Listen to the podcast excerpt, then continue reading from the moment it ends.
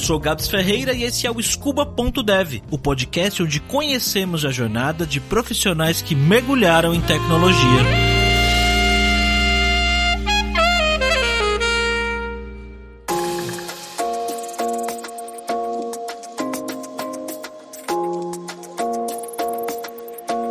Paty, antes de mais nada, de onde você é e quantos anos você tem? Eu tô falando da Caravana de Bauru. Eu tenho 31 anos de idade nesse momento. Eu sou de São Paulo, mas eu todo mundo agora. E, Paty, conta pra mim, como foi que você começou na área de tecnologia? Na verdade, você era daquelas crianças que já teve acesso a computador desde pequena? Como é que foi isso pra você? Não, eu lembro a primeira vez que eu tive esse computador, minha tia comprou um computador. Meu avô comprou um computador minha tia. Então eu conseguia, assim, uma vez a cada seis meses. Eu só usava o Paint, né? Que era tinha internet. Eu tinha, eu tinha uns 12 anos, eu não conseguia usar o Paint. Então, assim, eu fui ter meu primeiro computador, que foi o computador que meu tio tinha escritório de advocacia. Mas isso eu tinha 17 para 18 anos já. E então, quando você tinha 17, 18 anos, você teve acesso ao computador pela primeira vez e também é a época que você tinha que decidir mais ou menos o que você queria fazer da sua vida. Para que lado você foi essa época? Então, eu tinha começado a fazer técnico de administração. Eu gostava muito da parte de contabilidade. Então eu queria fazer contabilidade. Só que eu acabei não fazendo. Eu fiz técnico de contabilidade. Eu tenho um monte de técnico. De São Paulo, fiz, vivia na técnica. Tanto que foi engraçado. Quando eu fui me inscrever pra fazer o curso de administração, tinha administração informática. Só que eu achava que informática é tipo o Office avançado. Eu falei, ah, já sei usar o Word, não vou me inscrever nisso. Então eu fiz administração por isso. Então eu fui uh, contabilidade. Aí quando eu fui, fui entrar na faculdade, me inscrevi pro ProUni. Eu não sei por que diabos eu coloquei direito. Eu consegui bolsa pra direito. Aí eu falei, gente, o que eu tô fazendo na minha vida? Porque eu, eu não sei até hoje por que, eu coloquei direito lá. Parecia ser uma boa escolha, talvez, sei lá. Um monte de gente faz direito. Eu queria ser juíza, porque é, é que eu adoro julgar os outros, entendeu? Então, ser juíza logo faz sentido. Ah, você achou que era uma boa ideia, mas você ficou dois anos fazendo direito? Aham. Uhum. Ah, um e meio, né? Final do segundo ano foi te abandonar já, entendeu? Tava indo só pelo rolê. E aí, quando você viu que não era aquilo, o que, que você fez? Eu dei a louca e fui ser au pair nos Estados Unidos. Ah, você foi então fazer. Pra quem não sabe, au pair, conta aí o que, que é esse trabalho. Au pair é um programa de, abre aspas, intercâmbio fecha aspas, que é mais trabalho, onde você vai para os Estados Unidos trabalhar 45 horas por semana cuidando de gringuinho mimado. E você mora na casa da família. É, eles falam que é um intercâmbio, mas pela carga de trabalho, não é um intercâmbio, né? 45 horas é mais que eu, que trabalho mínimo. Como foi essa experiência de cuidar de crianças? Já você já tinha algum tipo de experiência de babá ou algo do tipo? Ah, eu já tinha cuidado da criança do vizinho, né? Aquela coisa. Eu fui porque eu queria uma experiência, sabe? Tava com 21, queria uma experiência de vida. Nunca gosto, nunca fui aquela pessoa, nossa, dos Estados Unidos, nossa, meu Deus do céu, sabe, o American Dream que eles falam. Eu só queria ir pra fora do país e esse programa era o mais barato. Eu queria ir pra Austrália, só que a Austrália, só o avião para a Austrália era caro. Acho que era, na época, na época, gente, eram uns 3 mil reais a ida. E 3 mil reais naquela época, transformando de hoje, é um absurdo. Então o programa de opera você pagava 500 dólares, que na época o dólar era 2 reais, tá, gente? Olha, saudades. Então era bem mais de boa. Minha mãe pegou um empréstimozinho lá no banco e deu bom. E aí você foi pra que cidade? Inicialmente, quando eu fechei o match, match eu, antes de ter Tinder, o match era quem falava quando a gente tinha a família. A família que eu fechei o match, elas, eles moravam em DeKalb, que é um subúrbio de Illinois, só que eles iam mudar uma cidadezinha no interior da Pensilvânia. Então eu fiquei um mês nessa cidade de DeKalb, fiquei um mês na Pensilvânia, aí eu não tava dando certo com aquela família, porque as crianças eram meio loucas, eu não tava com paciência. eu dei remédio, que é quando, quando não tá funcionando, em vez de você. Você pode escolher botar pro seu país de origem, se você quiser. Mas se você quiser também, você pode pedir remédio, que é pra tentar de novo contra a família. Aí eu tenho uma família de Chicago, que deu super bom. Então eu fiquei um bom tempo em Chicago. Aí a família mudou pra Nova York, pra Nova York com eles. E aí eu fiquei em Nova York um bom tempo da minha vida. Saudades de Nova York. Você gostou de Nova York? Você ficou em estados interior e Nova York é tipo São Paulo, talvez maior, né? Acho que maior que São Paulo, né? É que Nova York é, é bem separado. Tipo, quando a gente fala Nova York, a cabeça é Manhattan, que é a ilha. Então, é menor que São Paulo. É muito mais organizado. Eu falo, gente, é, pra mim, Nova York é assim, eu sei o mapa de Manhattan que nem fala minha mão. Vou pra São Paulo, eu tô perdida. eu fiquei bastante tempo lá. Eu, era um relacionamento de amor e ódio com Nova York. Eu trabalhava lá de babá. Então, assim, eu trabalhava das 8 às 8 e da, do meu apartamento, que eu sempre procurava emprego bom, era em Manhattan, só que apartamento. Apartamento não. Quarto barato, era nos outros, do, nos boroughs, né? Que é os outras partes de Manhattan, de Manhattan, Nova York. Então era tipo uma hora e meia pra chegar no trabalho. Então não tinha tempo pra amar Nova York, só nos finais de semana. Então, assim, era uma coisa, eu amo, detesto, os turistas me irritavam, mas agora eu tenho saudade. Ainda mais porque lá, no inverno, é frio. Olha que conceito. Ótimo conceito. E, e Paty, como é que foi que a tecnologia surgiu na sua vida nesse contexto? Meu irmão mais velho, ele trabalha com programação faz uns 10 anos, faz um tempo. Aí quando a namorada dele saiu da ensino médio também, ela começou a entrar na faculdade, começou a programar. Mas até aí, então, tipo, ah, eles trabalham com programação, esse bagulho louco aí, tô de boa. Aí, um belo dia, comecei a assistir aquela série, aquela série que você sabe, Mr. Robot. Comecei a assistir, adorava. Aí teve um episódio, que eu não lembro qual episódio, na segunda temporada, mas o Elliot, que é o protagonista, ele fez um hack tão legal, porque aquela emoção, que a moça, nossa, quer, quer ser hacker. Aí eu peguei pro meu irmão, falei pra ele, quero ser hacker. Ele falou, você quer ser hacker? Eu falei, quero. Te ensino em três meses, tipo aquele, aquele, aquelas coisas. Três meses. Você me ensina? Ensina. Aí ele me mandou um tutorial de, de Bash Shell. E assim, você abre o terminal, pra quem é leigo, você já se sente, tipo, o, aquele bebezinho do Hackerman, né? Faz três anos eu não hackei nada até hoje, entendeu? Não hackei nada. Mas foi assim que eu tive a primeira. Porque eu achava que era absurdo. Sabe? Meu irmão falava pra mim, tenta tal. Eu falava, você é, você é louco? Eu não sei essas coisas, não. Eu não sei matemática, sabe? Essas coisas. Não, não é pra mim. Mas aí quando eu, tipo, fiz o tutorial de Shell, aí comecei a aprender HTML, CSS. É difícil? É. Mas também é difícil quando eu fazia faculdade tinha que ficar ali naqueles vademecum de 50 quilos e decorar aquelas coisas. Uhum. Eu acho que é mais difícil, na verdade. Aí eu fui pegando um gosto pela coisa, sabe? Isso foi em 2000, final de 2018. Então, a sua carreira é relativamente jovem ainda em tecnologia, né? Ah, alguma coisa tem que ser jovem aqui, né?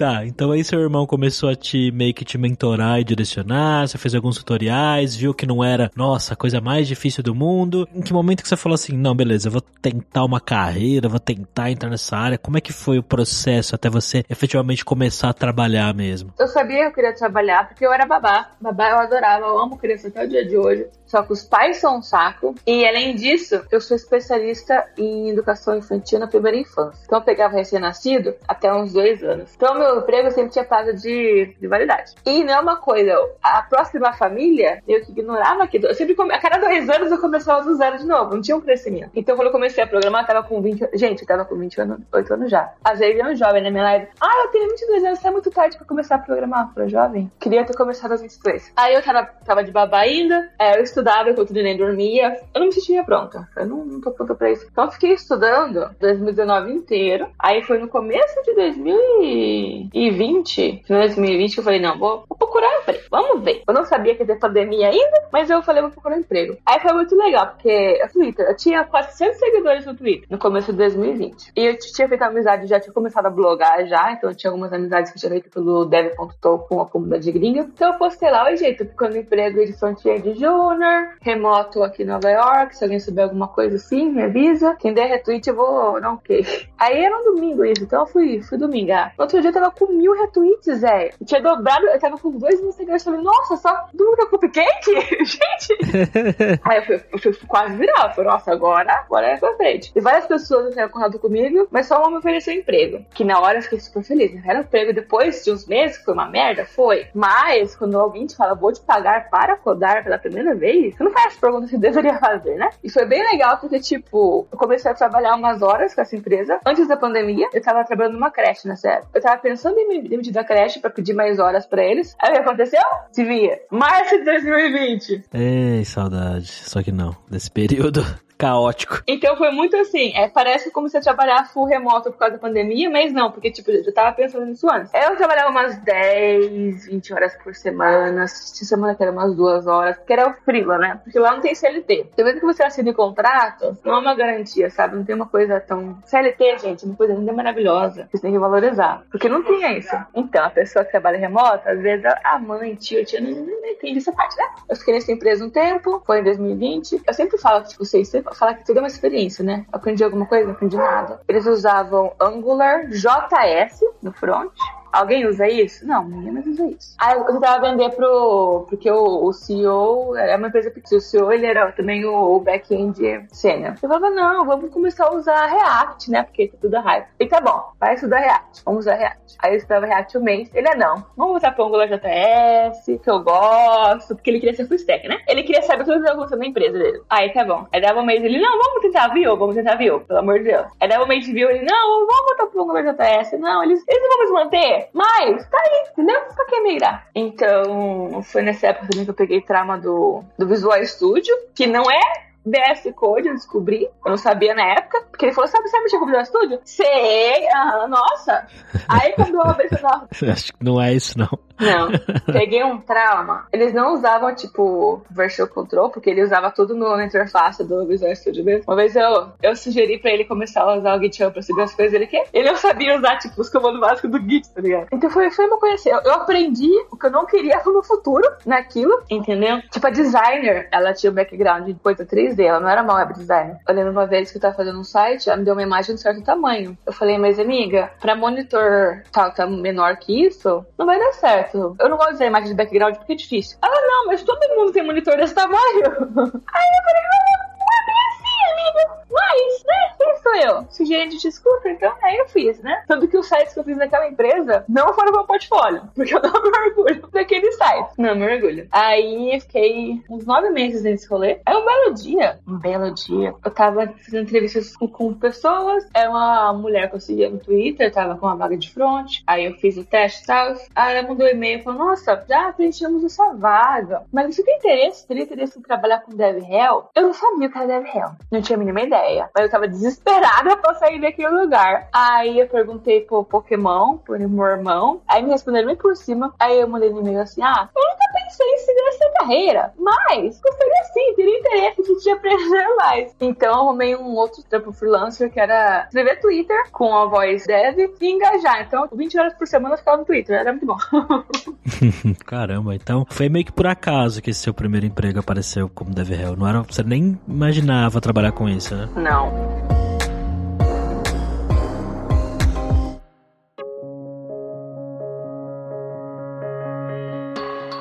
E aí, como é que foi essa primeira experiência com o DevRel? O que, que você fazia no dia a dia? Ah, eu, eu ainda, como era poucas horas, eu ainda com outro emprego. A primeira coisa que me chocou foi essa empresa que eu estava como DevRel. Eles eram muito organizados e outra empresa era uma zona. Eu falei, gente, isso que eu quero no meu futuro. Foi a primeira coisa que eu anotei no meu caderninho. Era legal, porque eu tinha muita autonomia, é, eu escrevia os twitters, alguém uh, a gente agendava, alguém dava uma revisada, mas eu tinha duas horas por dia que eu ficava só. Sabe aquela hashtag é 100 Days of Code? Eu esteja com pessoas daquela hashtag, outra hashtag de newbie, porque eles queriam crescer eu falei, o número de seguidores da área, né? Então só engajava, o povo tava, ah, fiz esse projeto de JavaScript. Aí eu falava, nossa, que legal, sei lá, sabe? Era só isso, só fofocar no Twitter. Então, gostava muito, por isso que até hoje eu fico fofocando no Twitter. Né? Mas foi bem legal essa experiência. E eu comecei a pesquisar mais sobre o DevRel, eu obcecada com o DevRel. Sabe quando você vê um, um, aquela série nova, muito boa, e fica, se você é série, ela é com o DevRel. Você sabe que é DevRel? Você conhece o DevRel?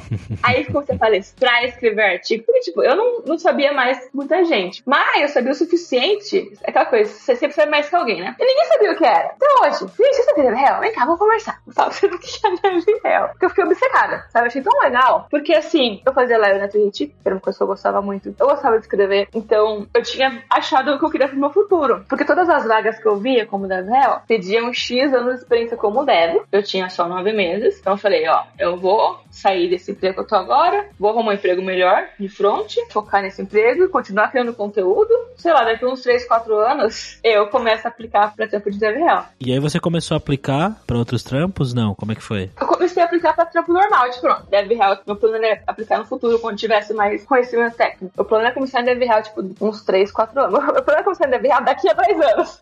Mas não foi isso que aconteceu. Eu sempre fui muito engajada no Twitter, naquela época mais no gringo do que no brasileiro. E e, assim, tem muita gente que eu conheço sem conhecer. E uma colega minha tava entrevistando pro emprego que envolvia muito streaming. Ela não, não gostava de streamar, Então ela me indicou. Inclusive, esse emprego que ela me indicou, um mês atrás eu tinha visto o gerente anunciando. Eu dei um RT e falei: Ó, daqui a uns anos eu quero uma vaga dessa. Foi muito engraçado quando eu achei. Aí eu fui, aí ela me indicou o cara, eu conversei com ele, tipo, meia hora conversando com ele. Falei: Nossa, eu quero muito esse emprego. Meu Deus, que emprego foda. Ele falou da Carol, ele pega e me fala assim: Ai, que pena que eu não te achei antes, que eu já enchi as 10 vagas. Eu falei: Tá bom, guarda meu contatinho, depois sobre vaga que você fala. Isso foi numa terça-feira. Aí na quarta-feira ele mandou mensagem assim, viu, Paty, dá pra você entrar numa rapidinho comigo?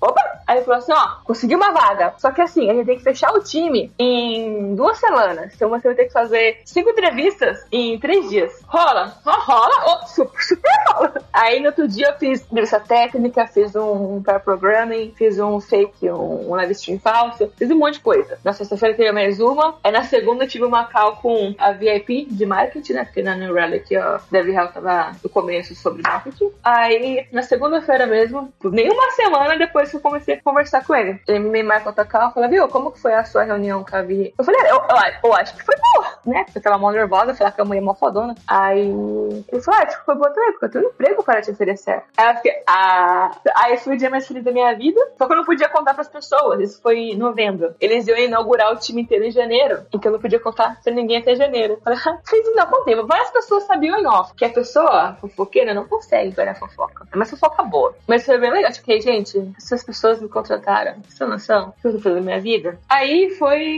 2020. A, a vaga que eu achei que ia conseguir daqui quatro anos, consegui um pouco adiantado. E aí, você entrou pra um, um time já estruturado? Você entrou meio sozinha? Como foi? Então, esse time tava sendo criado. Então, tava do zero. Foram 10 pessoas que entraram, me... não todas juntas, mas no, no período de um mês. Todo mundo meio que entrou naquela época entendeu? Porque eles queriam melhorar o relacionamento com a comunidade dev. Então foi bem legal, era muito bem estruturado. Mas a gente tava testando. Tanto que tinha oito pessoas, dois, eu e mais um era júnior, e o resto era quatro sênior. Acho que tinha um pleno, o resto era sênior. E como era o seu trampo no dia a dia? Era mais escrever, mais relacionar, mais comunidade mesmo? Era um pouco de tudo. Fazia live, eu escrevia. Eles lançaram uma comunidade parecida com o Dev.soul, só que para eles, então eu comecei a gerenciar aquela comunidade, a gente tinha muita ideia, e aí tá, problema de Dev Real é que a gente tem muita ideia, mas se você não tiver uma pessoa responsável, acompanha para as 10 serem executadas, as coisas não andam, né? E tipo assim, eu era júnior, nunca tinha trabalhado naquilo. Eu não tava trabalhando que nem júnior porque eu não tava tendo um, uma mentoria, sabe? Meio que me jogaram lá e falaram, eu amo o agente até hoje. Só que assim, o feedback dele naquela semana era, you're doing great, tá ótima. Mas não falava por que eu tava ótima,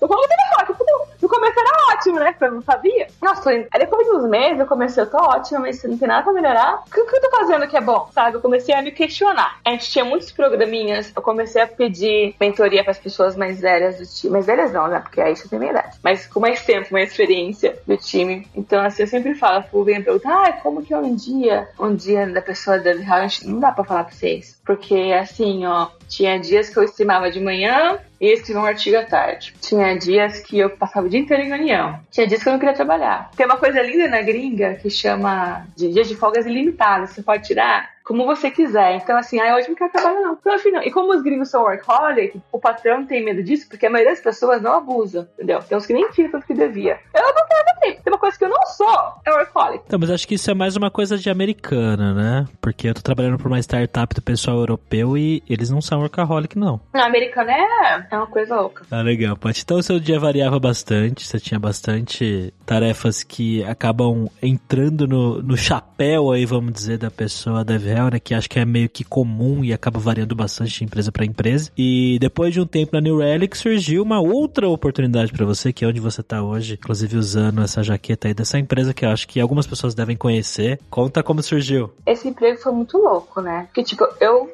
fiquei nove anos nos Estados Unidos. Aí no passado deu a louca, não. Por que eu tô aqui, gente? Como eu falei no começo, nunca foi um sonho. Eu só queria aprender inglês e sair do país um pouquinho. É que eu me apaixonei pelo dólar. Aí eu voltei pro Brasil em janeiro. Aí tava aqui de boas. Aí eu fiz, eu fui convidado pra fazer um Twitter Spaces com o Brian Douglas, né? Que na época ele era o diretor de DevRel, GitHub. Ele fazia um Space semanal com pessoas de DevRel. Pra que nem tá fazendo agora, falar da jornada deles, né? Aí eu fui lá, bonitinha, falei da minha vida. Adoro falar da minha vida, como vocês estão percebendo já. Falei da minha vida e tal. Beleza. Aí deu duas semanas ele me mandou DM no Twitter e falou: Oi, tudo bem? A gente vai abrir uma vaga de Telehelp no Brasil. Quer conversar? Falei, nossa, que que eu quero conversar, né? Eu gostava da New Rally, eu tava tentando vender pra eles focar mais na América Latina e estavam me enrolando. Porque eu, eu, sou fluente em inglês, sou. Mas eu gosto muito mais da comunidade brasileira. A gente é meio louco, a gente é meio legal, é outra vibe, né? Então, assim, meu sonho era poder. De novo, meu sonho pra daqui dois anos focar em Dev Real no Brasil ou na América Latina, pelo menos. Então eu falei, não, vamos conversar, né? Aí eu marquei uma call com ele. Aí eu passei o dia estudando, call, uma entrevista, né? Vamos estudar. Fui ver podcasts dele, fui ler uns artigos sobre Dev Real na GitHub. Aí hora da call, ele falou, então a vaga é assim, assado e tal. Você quer? Aí eu fiquei, moço, mas e agora a hora que você me fez pergunta, que você me analisa? Ele, não. Aí eu marquei aquele Spaces com você, no começo do Spaces, eu não pensava em te confrontar ninguém, mas no final daquela conversa eu sabia que eu ia trabalhar com você. Aí eu falei, olha, ó, já me falaram GitHub, parece uma, uma empresa legal. Uma coisa que eu tinha muito dificuldade na New Relic é porque, assim, a minha audiência, eu como Pat Code, são pessoas começando. E o produto da New Relic não é um produto que dá pra vender. Até pra quem mais tempo, se não faz sentido pra sua empresa, pro seu stack, não dava pra ver conteúdo. Agora, GitHub, não importa se você tá codando faz 20 anos, 20 horas, dá pra você usar o GitHub. Eu consigo falar de GitHub pra qualquer pessoa, até pra quem não programa, eu consigo falar do GitHub. E a pessoa deve real, trabalhar com um produto que você gosta faz muita diferença. Ou que você usa, sabe? Faz muita diferença. Então, eu falei, ah, eu vou estar aceitando. Inclusive, é um fato aí, na New Relic, que eu ganhava em dólar. A GitHub, não, eles regionalizam o pagamento, então eu ganho real, tá? Então, meu salário caiu bastante, mas foi, nossa, é uma bela oportunidade de ficar dois anos no GitHub e depois eu vou pôr onde quiser. E eu posso ter adesivo para adesivo pra todo mundo. Então eu aceitei. E faz isso eu comecei um dia depois do meu aniversário, em abril. Como é que tá sendo esse trabalho? O que, que você tá fazendo aí no GitHub, essa empresa que algumas pessoas conhecem? Então, eles me contrataram porque esse ano é o ano que eles estão focados na expansão no Brasil. Os últimos anos eles ficaram na Índia, agora ficou no Brasil. Aí eu fiz Space, tipo, vai expandir o quê, né? Quem que, que não conhece GitHub? Mas é mais uma questão assim, tá, você conhece GitHub, mas você usa porque você gosta ou você usa porque todo mundo fala pra você usar? Entendeu? Então é mais criar aquele de comunidade. Tipo, não, eu uso GitHub realmente porque eu gosto de GitHub e que é o que a gente fala de transformar usuários em, em superfans. Aí o que, que, eu faço? Eu faço muita coisa. Comecei é, escrevendo artigos sobre produtos mais normais, criando mais conteúdo português. Agora a gente vai começar a fazer os meetups mensais na Twitch, Twitter Space semanal. Inclusive, é sempre bom lembrar que a página GitHub Brasil é oficial. No Twitter, no Instagram não é, porque, né? Quem já sabe das, do Twitter já sabe das fitas. Então todo mundo me conhece agora. Ninguém me conhecia, né? É, tudo bem? Isso é. Inclusive, eu fui na. A gente foi na Campus Party de Goiás. É, vinha um povo assim, ó. Ah, tinha, tava com banner, né? Ai, o que, que é esse gatinho aí?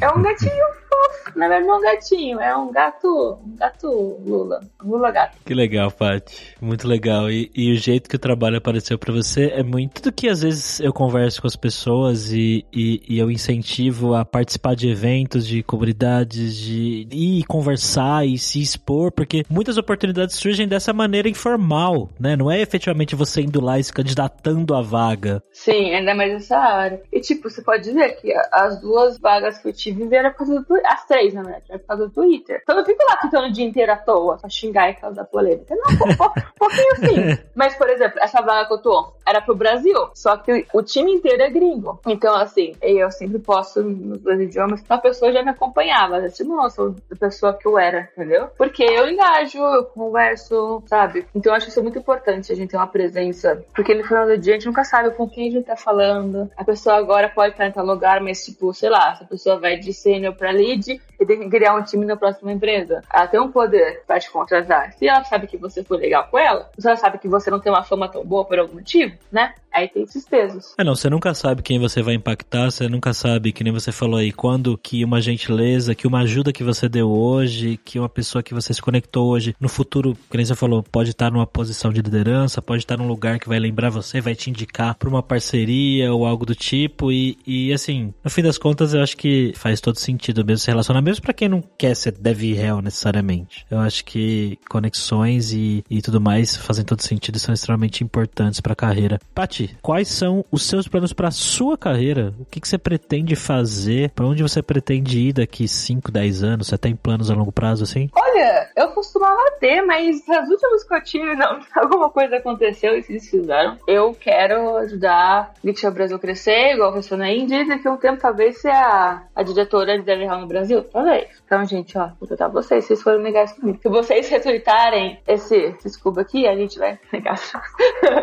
Eu quero crescer DevRel no Brasil. Eu sempre digo, eu quero ser a Loiana, o que, que a Loiana é pro Java, pro Angular. Eu, assim, eu gosto muito de DevRel, todo mundo sabe disso. Eu quero conseguir um tempo pra focar mais também na, nas causas que me importam, sabe? Eu tenho muita ideia, muita vontade de ajudar, tanto a, com a Família Stack, que são mais mulheres, pessoas não binárias, tecnologia. Eu quero arrumar um ser mais participativo dessas comunidades de grupos menos representados. Porque, querendo ou não, é, eu sou uma mulher cis branca, então, assim, eu tenho todos os privilégios que podem me ser. E trabalho GitHub, eu tenho vários privilégios, então eu tô sempre pensando em como que eu posso fazer esses privilégios meus serem usados para dar voz para outras pessoas. E agora tudo isso só, tipo, com meus hobbies, com Família Stack, com outras iniciativas. Mas eu quero algum dia, não sei se é 5, 10 anos, ou se vai ser ano que vem, porque né, minha vida é louca, mas algum dia ter alguma iniciativa mais, mais sólida, sabe? Uma iniciativa que, sei lá, ensina as pessoas a programarem. Mas, Ana, meu irmão faz dois anos que tá procurando emprego de dev júnior. Então, assim, aprender a programar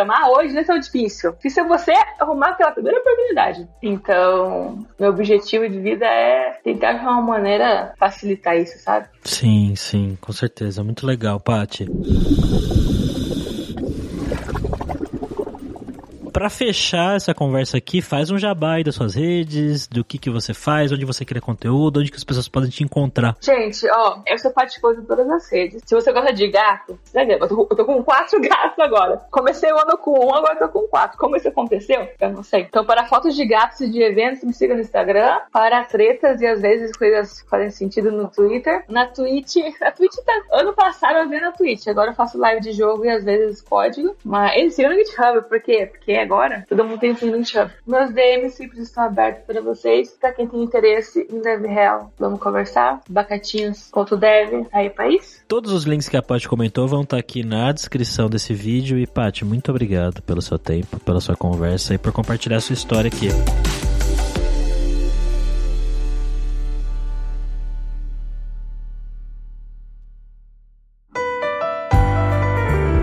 Esse foi mais um episódio do podcast Scuba.dev, uma produção Alura. Mergulhe em tecnologia e venha ser um dev tempo. Este podcast foi editado por Radiofobia, podcast e multimídia.